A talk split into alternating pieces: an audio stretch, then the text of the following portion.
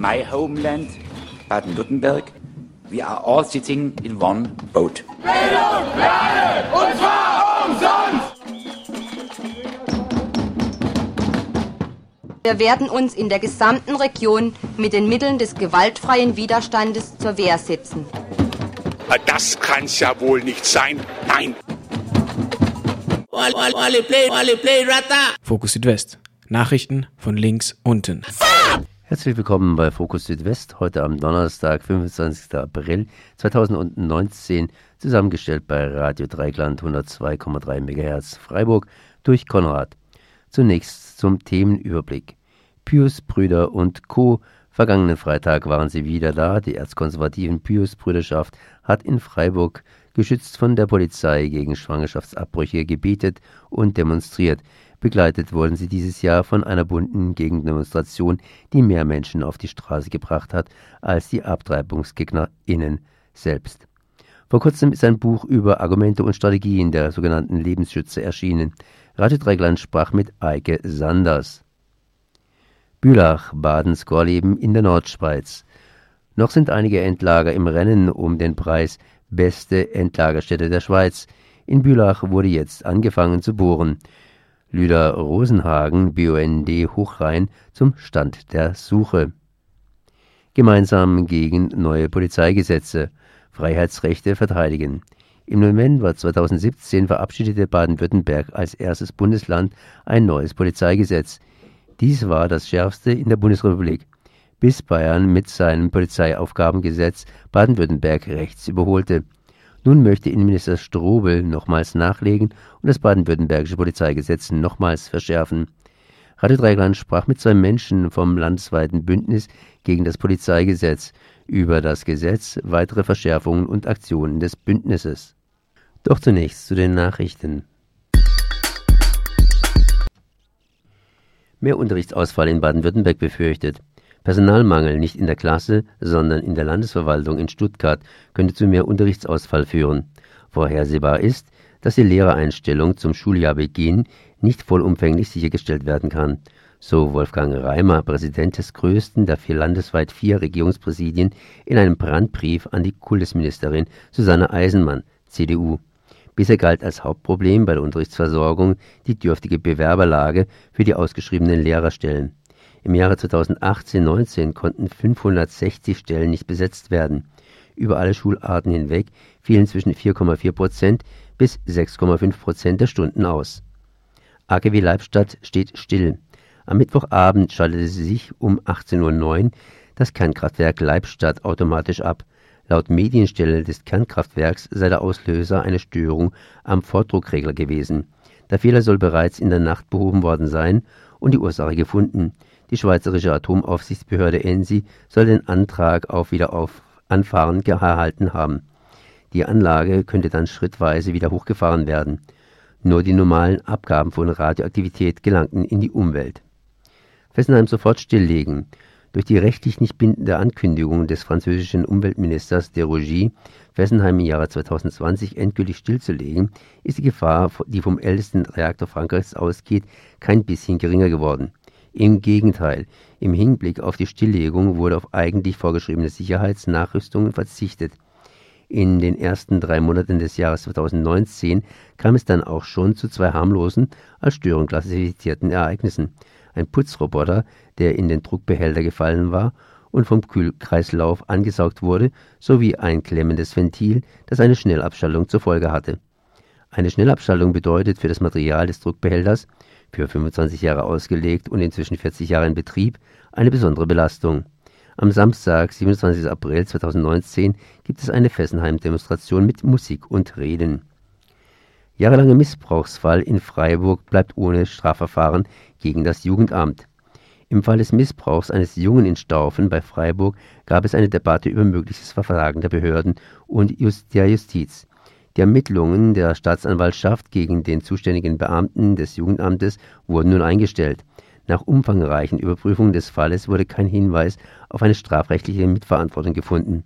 Zwei Jahre lang stellten den Angaben zufolge die Mutter und deren Lebensgefährte ihren heute zehn Jahre alten Jungen Männern aus dem In- und Ausland zur Vergewaltigung zur Verfügung. Das Kind stand damals unter der Aufsicht des Jugendamtes. Die Mutter des Lebensgefährten sowie sechs Männer wurden im vergangenen Jahr zu jeweils mehrjährigen Haftstrafen verurteilt. Einige der Täter erhalten anschließend Sicherungsverwahrung. Der Junge lebt heute in staatlicher Obhut. Die erzkonservativen Bios-Bruderschaft hat in Freiburg, geschützt von der Polizei gegen Schwangerschaftsabbrüche, gebetet und demonstriert. Die Autorinnen von Kulturkampf und Gewissen haben sich in die Debatte eingeschaltet und mit einer von ihnen bin ich jetzt verbunden, mit Eike Sanders. Hallo. Hallo. In einem früheren Interview hast du mal gesagt, Feministinnen positionieren sich gar nicht so häufig zu so Themen, die Lebensschützer besetzen. Im neuen Buch klingt es dann so, als ob sich das geändert hat. Was hat sich denn da getan? Wir haben jetzt über die letzten Jahre beobachtet, das ist aber auch schon eine längere Entwicklung, dass die Frage um Schwangerschaftsabbrüche, was ja sozusagen das zentrale Thema der Lebensschutzbewegung ist, eigentlich nur der Kristallisationspunkt ist, an dem die Lebensschutzbewegung einen Kulturkampf inzwischen führt, den sie aber eben auch über bestimmte andere Themen versucht in die Gesellschaft zu tragen. Das hat schon länger angefangen, dass sie ihre Themenpalette ausgeweitet haben bestimmten anderen medizinethischen und bioethischen Fragen Position bezogen haben. Und das war auch tatsächlich lange Zeit eine Leerstelle, die von Feministinnen ein bisschen denen überlassen wurde. Was sich geändert hat, ist, dass auf jeden Fall die Lebensschutzbewegung unserer Meinung nach ernster genommen wird als Player im gesamtgesellschaftlichen Kontext Sie sind aber auch mehr in die Offensive gegangen, also eben genau auch mit einer Argumentationsweise, die nicht mehr so offensichtlich fundamentalistisch christlich ist, sondern eben auch Anknüpfungspunkte findet an eine dann doch ähm, säkularisiertere Gesellschaft, wo Sachen halt dann eben ethisch verhandelt werden und nicht mehr nur mit Bezug auf die Bibel. Wenn wir mal das Beispiel Pränataldiagnostik und den Umgang damit nehmen, dann heißt es im Buch, so sehr würden sich da die Argumentationen von Feministinnen und sogenannten Lebensschützern gar nicht unterscheiden. Worin besteht denn dennoch der Unterschied zwischen beiden?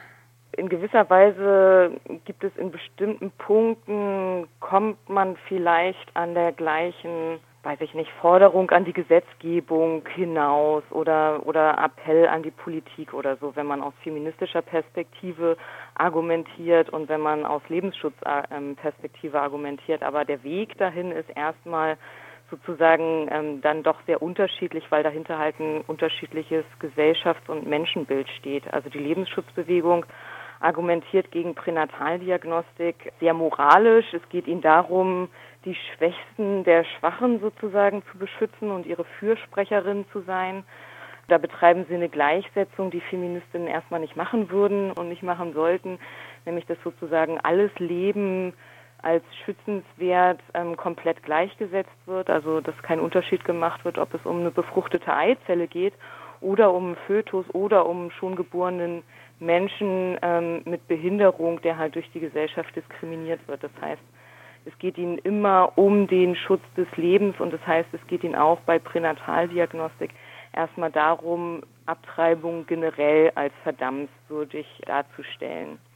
In ihrer Argumentation im Gegensatz zu den ähm, feministischen Argumentationen kommt der Körper der Frau oder der schwangeren Person erstmal gar nicht vor als Feministin muss man dagegen setzen, dass ein Embryo oder ein Fötus ja gar nicht denkbar ist ohne den Körper der Frau. Das heißt, man kann nicht so tun, als ob es eine Güterabwägung gibt von dem Leben von einer befruchteten Eizelle, was irgendwann mal ein geborener Mensch werden könnte, und halt dem Selbstbestimmungsrecht der Frau über ihren Körper.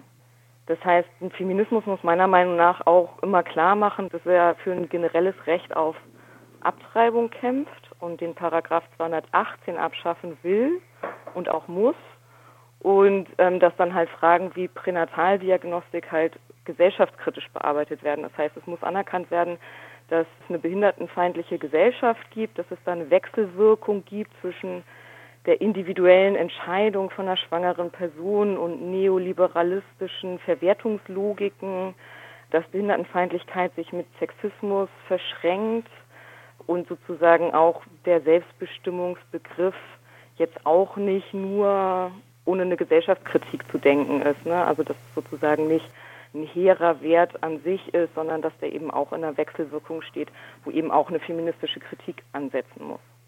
Und mit dem Buch liefert er die Grundlage bzw. das Grundwissen für Widerstand gegen sogenannte Lebensschützer. Du hast da jetzt auch schon einen kleinen Einblick gegeben, dass es da relativ komplexe Themen sind. Wie könnte denn so ein Widerstand aussehen?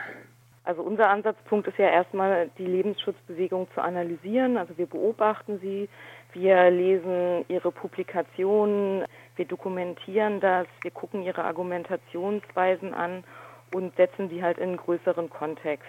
Unserer Meinung nach war auch schon ein Fehler der letzten Jahrzehnte, dass die Lebensschutzbewegungen sozusagen nur als religiöse Spinner abgetan wurden und dementsprechend auch so ein Unwille war, sich ernsthaft mit denen zu beschäftigen oder sie sozusagen auch als Gefahr für eine emanzipierte, emanzipatorische, säkulare, aufgeklärte Gesellschaft wahrzunehmen. Das versuchen wir halt, also dass eben auch klar wird, dass dahinter ein rechtes Weltbild steht, manchmal auch ein extrem rechtes Weltbild und dass auch klar ist, dass dieser Antifeminismus, der ja ganz stark da drin ist, sich eben nicht nur gegen Feministinnen richtet oder sich der, der Kampf gegen Abtreibung der Lebensschutzbewegung sich nicht nur gegen ungewollt schwangere Frauen richtet, sondern dass es ihnen schon darum geht, bestimmte Errungenschaften der Frauen und der Queerbewegung rückgängig zu machen, dass sie ein Gesellschaftsbild haben ähm, und eben auch einen Kulturkampf ausgerufen haben, der eben weitaus mehr Leute bedroht als die, die in dieser spezifischen Frage betroffen sind. Das heißt, da muss es dann eben auch einen breiteren Ansatz geben. Das heißt, es muss auch eine Vernetzung geben von feministischen Akteuren, antirassistischen, antinationalistischen, behindertenpolitischen und eben auch kapitalismuskritischen Akteuren lohnt sich dafür, die Argumente der sogenannten Lebensschützer zu kennen, wenn man sich in die Debatte einschalten will?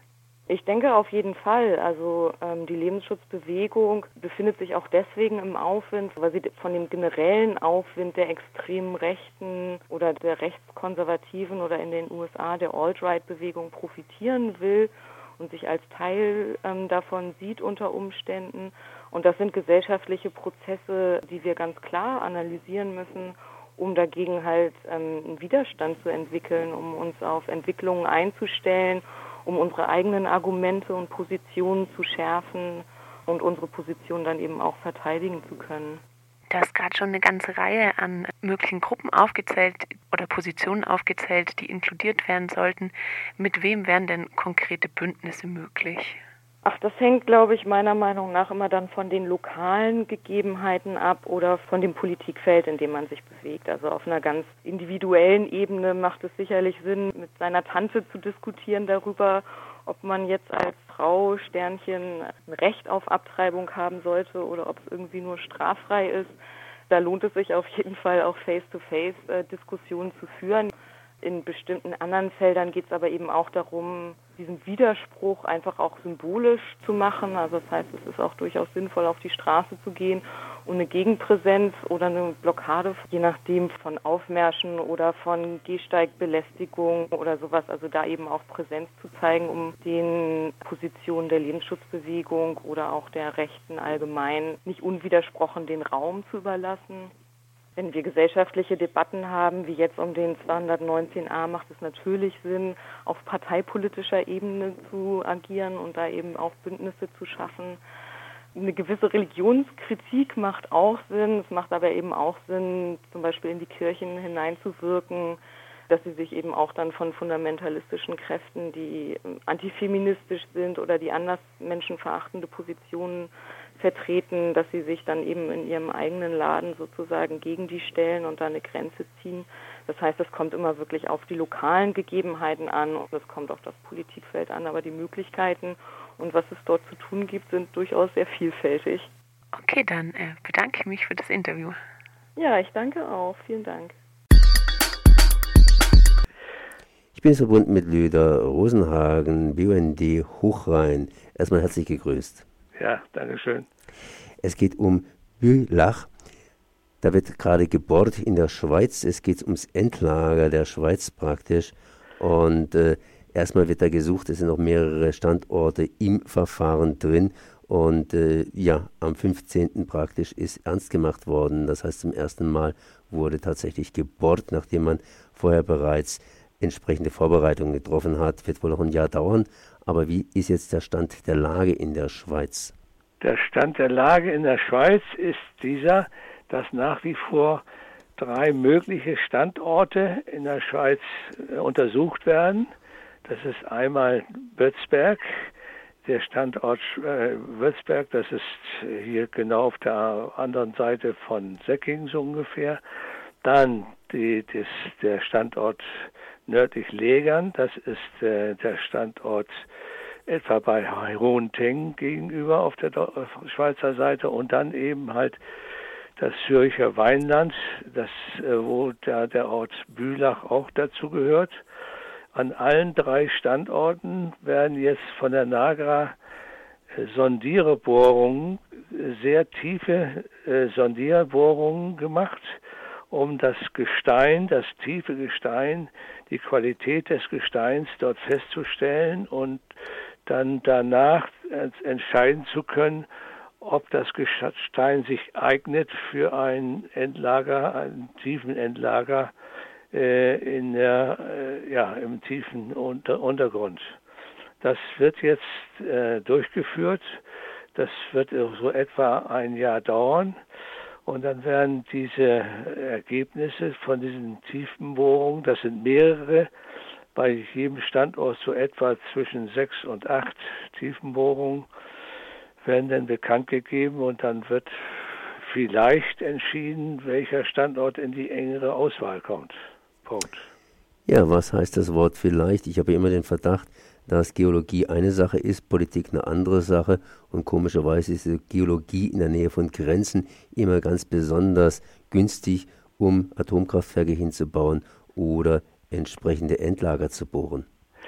Ja, das hat eigentlich, das ist eigentlich eine Voreingenommenheit, die auch von den Deutschen immer wieder vorgebracht wird. Aber es geht nun mal um das Gestein Opalinuston. Und Pralinostron ist ein Sediment, ein Urmeersediment, was mal vor vielen Millionen Jahren entstanden ist.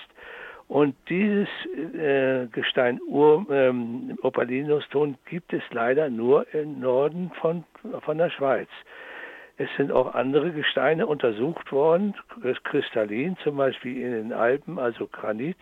Aber das hat sich als sehr äh, durchlässig und brüchig erwiesen, äh, mit eben auch mit Granit, nee, äh, nee, gar nicht Granit, sondern mit äh, so Opalinuston Brüchenstein wird das vervoll, verfüllt. Also das ist jetzt so alles Theorie. Praktisch weiß man das ja noch gar nicht. Man, man, äh, die, die NAGA, die macht eben Forschung und Vorschläge, die sind aber alle auf theoretischer Basis.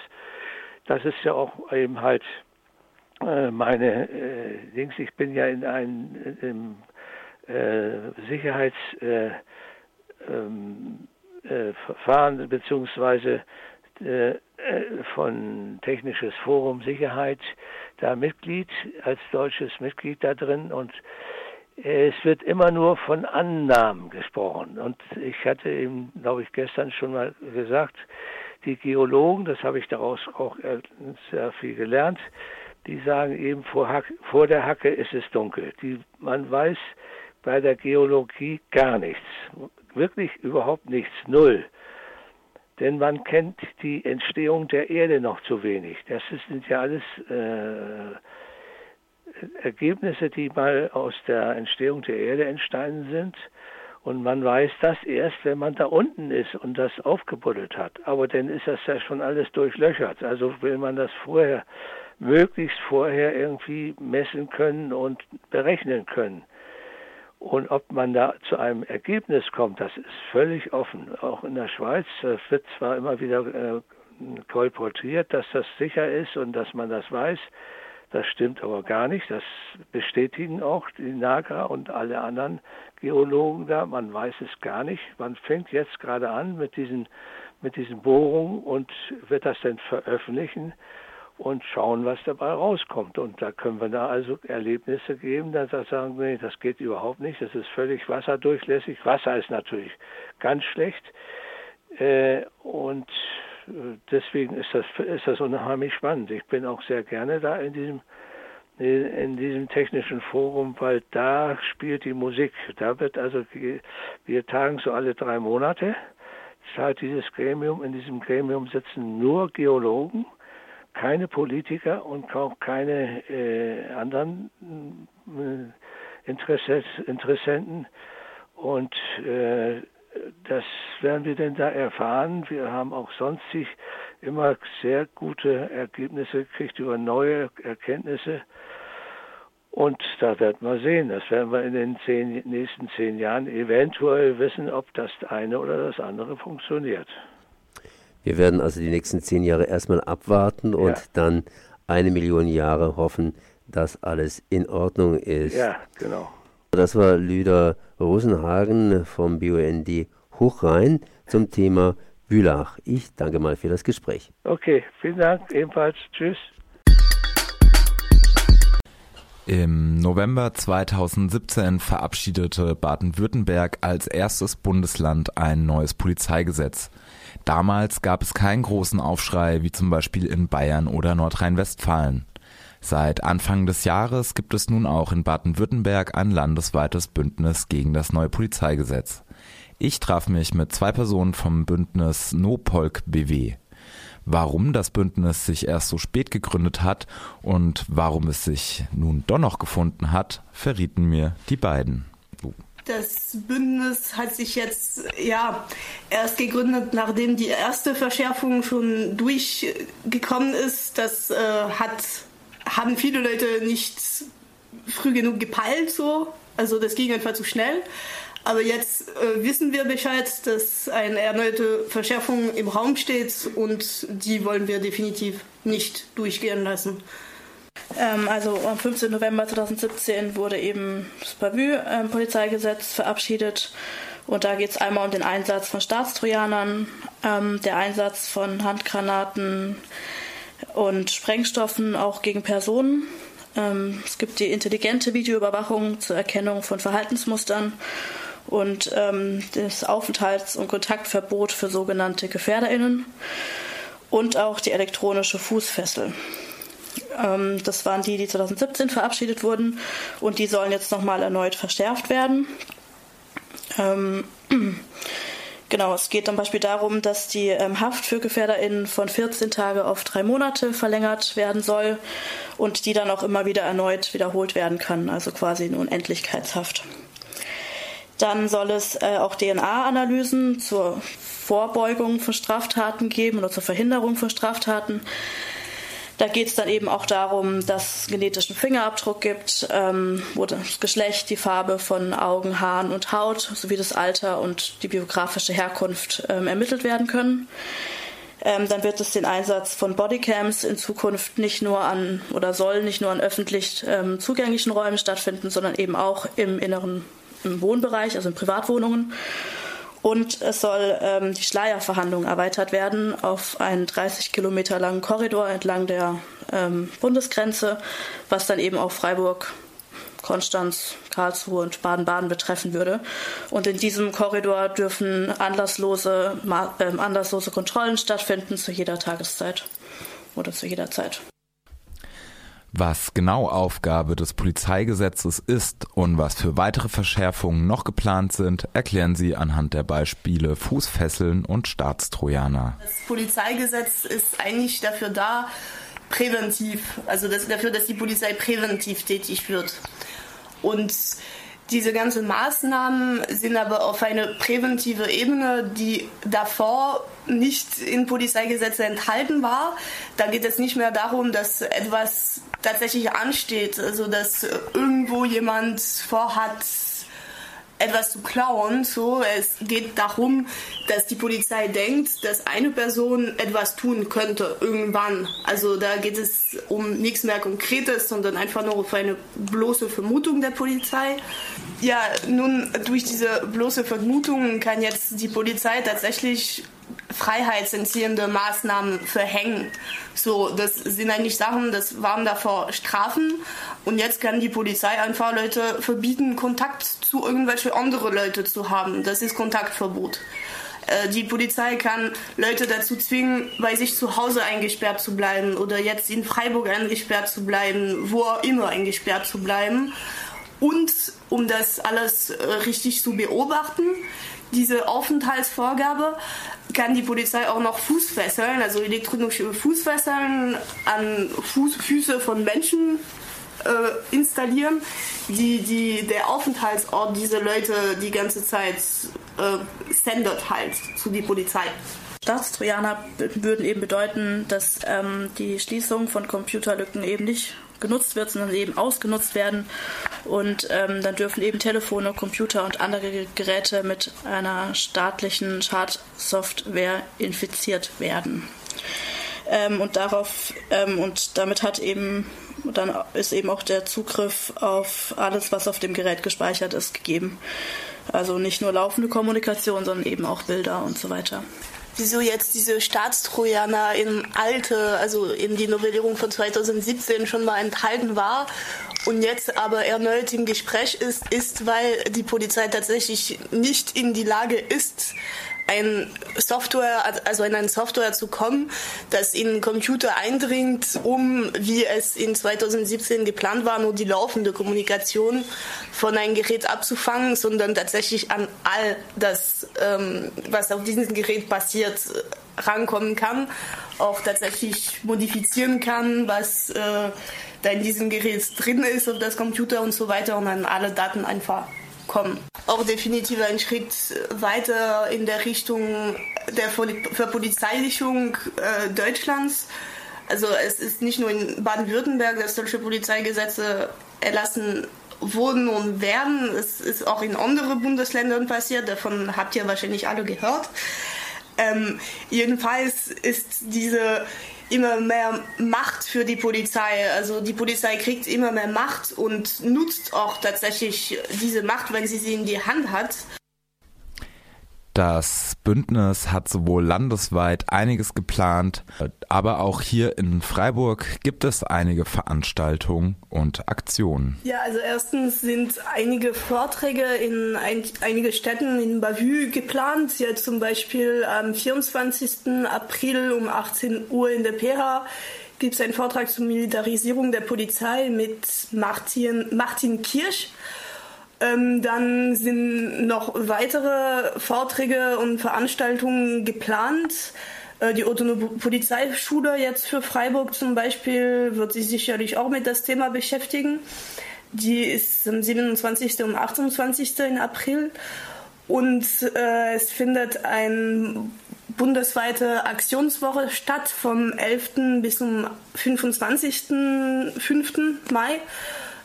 Äh, da findet auch am 25. Ein, eine Demo in Freiburg auf jeden Fall statt.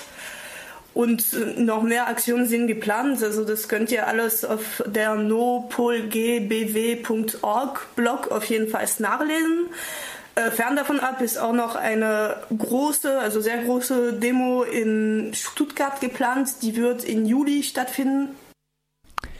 Ja, weitere Infos findet ihr auf der eben erwähnten Webseite nopolgbw.org. Die Demonstration unter dem Motto Gemeinsam gegen neue Polizeigesetze, Freiheitsrechte verteidigen äh, findet am 25.05. in Freiburg um 14 Uhr am Hauptbahnhof statt und am 18. Mai, ein bisschen weiter vor, wird es einen Abendspaziergang unter dem Motto Scheiß Überwachung, Scheiß Dragoner, Scheiß Boulevard geben. Start ist um 18 Uhr an der Blauen Brücke. Das war Fokus Südwest zusammengestellt bei Radio Dreikland 102,3 MHz Freiburg durch Konrad. Und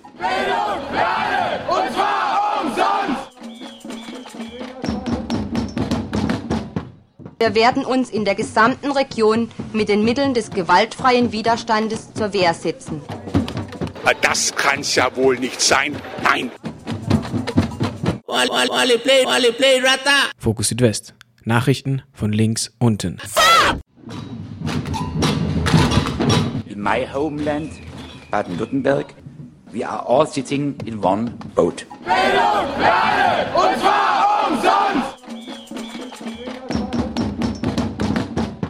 Wir werden uns in der gesamten Region mit den Mitteln des gewaltfreien Widerstandes zur Wehr setzen. Das kann's ja wohl nicht sein. Nein. Fokus Südwest. Nachrichten von links unten.